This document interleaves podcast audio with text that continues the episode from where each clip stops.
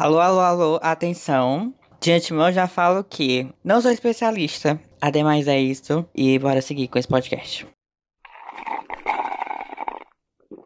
Só quero dizer que aqui é bosta aconselhando bosta, não fala das contas, porque eu me auto-saboto todo dia. É o fetiche, né? O fetiche da auto-sabotagem. Um, dois, três brifando, um, dois, três brifando, cachorro latindo, moto passando e eu me auto-sabotando.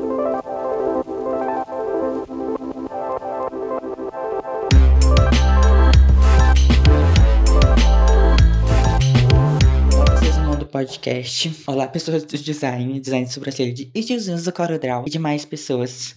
Esse aqui é o quarto episódio do podcast Open Design. E hoje eu preciso falar de uma coisa muito séria, que é o fetiche da autossabotagem. E antes de explicar qualquer coisa, ser meio coach e meio incentivador, eu preciso falar que eu sou um usuário da autossabotagem desde quando eu comecei a trabalhar realmente com arte e design. Porque arte e design é uma coisa muito subjetiva e muito fácil de ser auto-julgada. Então, a autossabotagem sempre chegou muito cedo para mim. Acho que desde pequeno eu sempre tentei fazer algum tipo de projeto e a autossabotagem apareceu lá. Oi, João, tudo bem? E eu deixava ela entrar e, de certo modo, eu sempre nunca levava nada pra frente na tentativa de não me demonstrar meio fraco e meio idiota e mostrando coisa realmente boba. E nesse sentido, a autossabotagem é uma coisa muito, muito, muito, muito constante. Eu acho que quando a gente, quando me contextualizar que a gente é a gente enquanto designer e artista que eu falo, porque esse é meu contexto, é meu local de fala. Eu posso falar nesse sentido da autossabotagem. Eu acho que a autossabotagem parte de um, uma internalização e uma desvalorização do nosso próprio trabalho e as buscas por meio de não enfrentar essa desvalorização, essa coisa que tem do dia a dia. Primeiramente, que a desvalorização é uma coisa, para mim, no meu, no meu caso, que veio muito internalizado na família e nos amigos e todo o meu contexto ambiente social e essa desvalorização permeou é, pro meu trabalho em si e afeta diariamente, infelizmente, afeta em quando eu vou cobrar o preço e essas coisas. E eu olhar para mim essa autossabotagem, ela tá aparecendo de forma tão sutil e leve que às vezes é difícil de notar. E só uma pessoa que tá fora do buraco, porque eu sempre faço essa, análise de eu estar tá dentro do buraco, é necessário que eu peça olhos para outras pessoas, principalmente meus amigos, que olhem para mim como eu tô me auto-sabotando. E aí sempre vem, né? A, a minha amiga Márcia falando sobre minha autossabotagem e o quanto amigos nessa parte, nesse quesito, são importantes pra gente que desenvolva essa não autossabotagem, esse fetiche de se colocar para baixo e se autocriticar muito. A gente tem esse pré-julgamento nosso e essa autocrítica nossa que é uma maneira da gente se proteger realmente, só que é uma coisa que uma coisa lá do passado e que a gente acha que vai permanecer e e ser frequente no futuro. Só que não é bem assim. Acho que isso é uma questão de trauma e uma questão de a gente achar que esses valores vão se repetir. A gente acaba se projetando os, os desvalores que a gente teve antes nos desvalores agora atuais. E como a gente cara a nossa arte, o nosso design. E dessa forma, a autossabotagem aparece muito, muito, muito. Ela aparece de forma muito e de forma muito sutil, muito sutil. Sutil porque ela faz tanto parte do nosso dia a dia que é difícil de olhar para ela. Então, o que eu falo como pessoa que trabalha com design, com arte, em si, o fetiche da autossabotagem, uma maneira de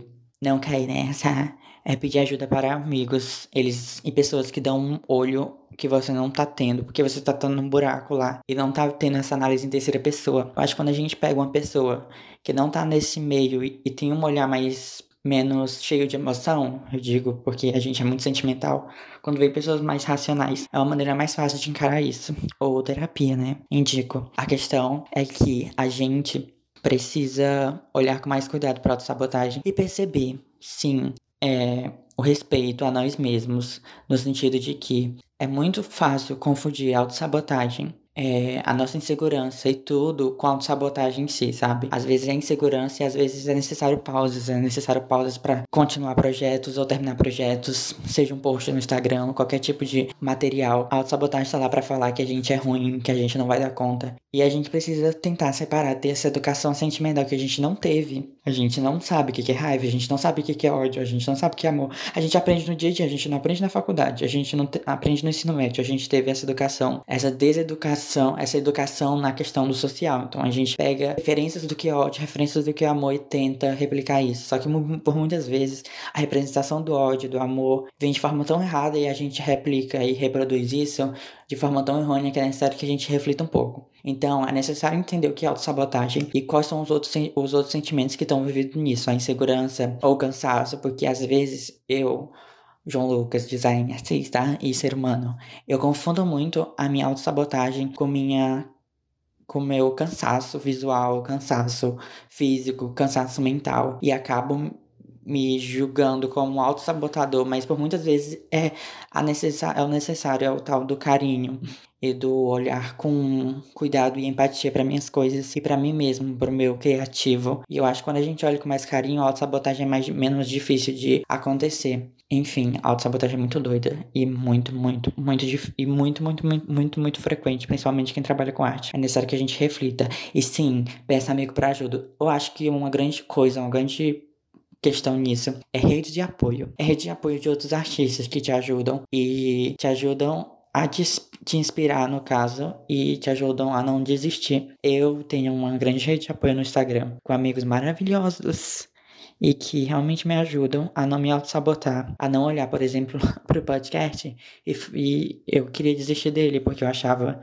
que eu tava, que eu não levava jeito para isso e realmente, grande parte das minhas vezes, eu realmente não levei jeito, mas essa internalização de que me, me cristalizar no sentido de eu não dou conta de fazer isso, e me cristalizar nessa posição de não for dar conta nunca é totalmente uma autossabotagem. É essa minha capacidade de me desvalorizar e de entender que eu tenho capacidade de fazer as coisas. E foi necessário que meus amigos, tanto do Instagram, ilustradores e meus amigos pessoais de infância e de ensino médio, falassem para mim, João, é necessário que tu tente, tente, tente, tente. E é necessário também que você não se limite às coisas, porque quando a gente, a gente faz algum projeto e a gente vê autossabotagem, porque a gente vê nessa autocrítica, e nessa autocrítica nossa vem o perfeccionismo e a forma como produzimos as coisas é tão perfeitas que a gente acaba se limitando. Esse limitando é um gatilho assim enorme, enorme, enorme pra gente é, ver as coisas que a gente queria. Por exemplo, tô com um projeto ali e eu quero sair do, do real, do meu físico, que tá muito cansativo.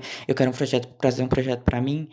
Eu quero fazer um projeto para mim entendendo que não é somente fazer, mas entender a minha capacidade e até onde eu dou conta. E por muitas vezes eu já fiz projetos, enormes projetos, que eu falei assim, meu Deus, eu quero fazer porque eu tô muito cansado de fazer projetinho para cliente, fazer coisa para eles, eu quero fazer coisa para mim. E eu vou lá e pego e me coloco 300 limites e acabo não fazendo as coisas. E por um bom tempo isso me perseguiu, e eu falei que não, que eu ia fazer projetos que entendessem a minha capacidade do que eu dou conta e do que eu não dou conta e tentar é, intercalar isso com a realidade em si, porque eu acho que quando a gente faz um projeto ou qualquer tipo de arte, ilustração, são coisas que realmente extrapola, sai da nossa realidade. Só que é necessário que a gente entenda a nossa realidade dentro do lúdico, dentro do é, o que, que, eu posso fazer aqui e não limitar a gente a fazer as coisas, porque isso é realmente, realmente o auge do fetiche da sabotagem é a gente colocar limite nos nossos nos nossos projetos que a gente vê com esse propósito, com esse conceito de não colocar limites, porque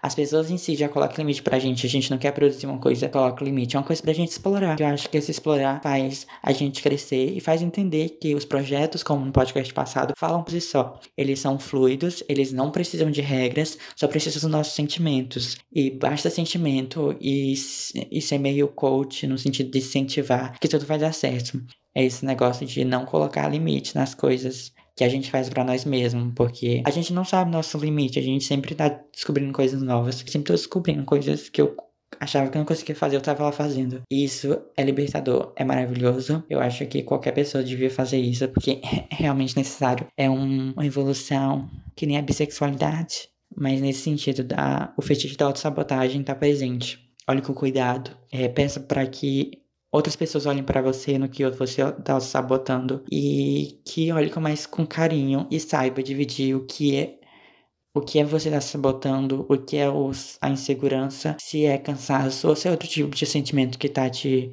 te angustiando a não levar as coisas para frente.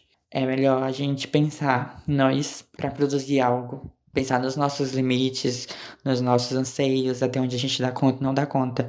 Porque não vale a pena fazer uma coisa e a gente sabe que não dá conta de tentar fazer. Às vezes sim, às vezes a gente tem que bancar esse sentimento de não dar conta e a gente vai não dar conta, a gente faz e sabe que não vai dar conta, porque é realmente pra gente saber, né? Mas a maioria das vezes vocês olhem, olhem com carinho para as coisas, olhem com carinho para saber que sentimento que tá levando é o que, que o projeto está falando para você, o que, que você está falando para o projeto, o que, que você sente sobre, sobre o projeto em si. E quando eu falo em projeto, gente, eu falo muito sobre qualquer tipo de coisa, seja criar vídeo, seja criar um projeto único, um projeto bem maior, que é mais anual, um, um projeto semestral, ou um projeto assim efêmero, mas qualquer tipo de projeto que faça e traga esse conceito de sair da realidade e buscar o lúdico e buscar o exploratório e não limitar a gente, porque limitar a gente, o perfeccionismo e tantos outros, outros, outros, outros, outro tipo de coisas, não é necessário na nossa área, a gente trabalhando com arte, a gente trabalhando com design, é melhor feito do que perfeito, assim dizia eu em algum vídeo aleatório do Instagram. Eu tô trazendo essa pauta porque eu realmente tava passando por isso